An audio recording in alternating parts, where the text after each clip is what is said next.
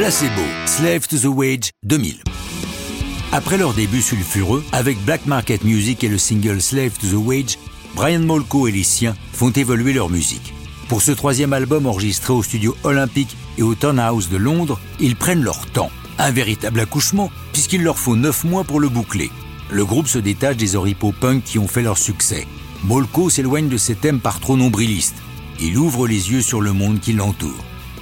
Cette orientation est parfaitement illustrée par Slave to the Wage. Pour la première fois, ils utilisent un sample.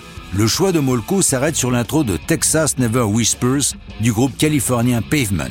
Il nous raconte Je suis super fan. La chanson était sur leur album de face B. J'adorais cette guitare. Leur version est beaucoup plus lente. On l'a bouclée et accélérée dix fois.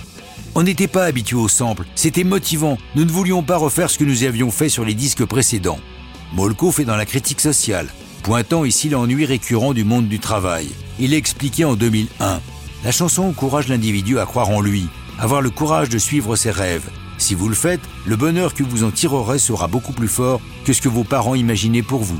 Avoir un bon job, se marier, avoir deux enfants, un ou deux poissons rouges, des voitures, pour beaucoup de gens, c'est une vie réussie. C'est pourquoi ils sont nombreux à connaître une crise existentielle au milieu de leur vie, se disant soudainement Est-ce vraiment cela la vie?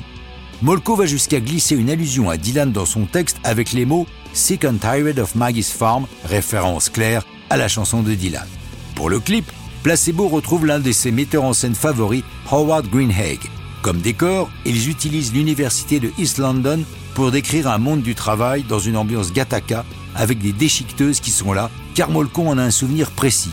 C'est le seul job que j'ai fait. J'étais employé par une banque et je passais mes journées à déchiqueter des documents. On a utilisé ça comme une métaphore de l'absurdité du quotidien au travail. Malgré les réticences des fans de la première heure sur l'album Black Market Music et Slave to the Wage, Placebo élargit son audience. L'album se classe sixième des charts britanniques et se vend à plus de 3 millions d'exemplaires. Pour la tournée qui suit, tout comme l'a fait en son temps leur idole et ami David Bowie, Placebo abandonne ses parures glam et androgynes, robes et collants, pour des tenues noires plus en phase avec Black Market Music. Ils évolueront encore avec l'album suivant, mais ça, c'est une autre histoire de rock'n'roll.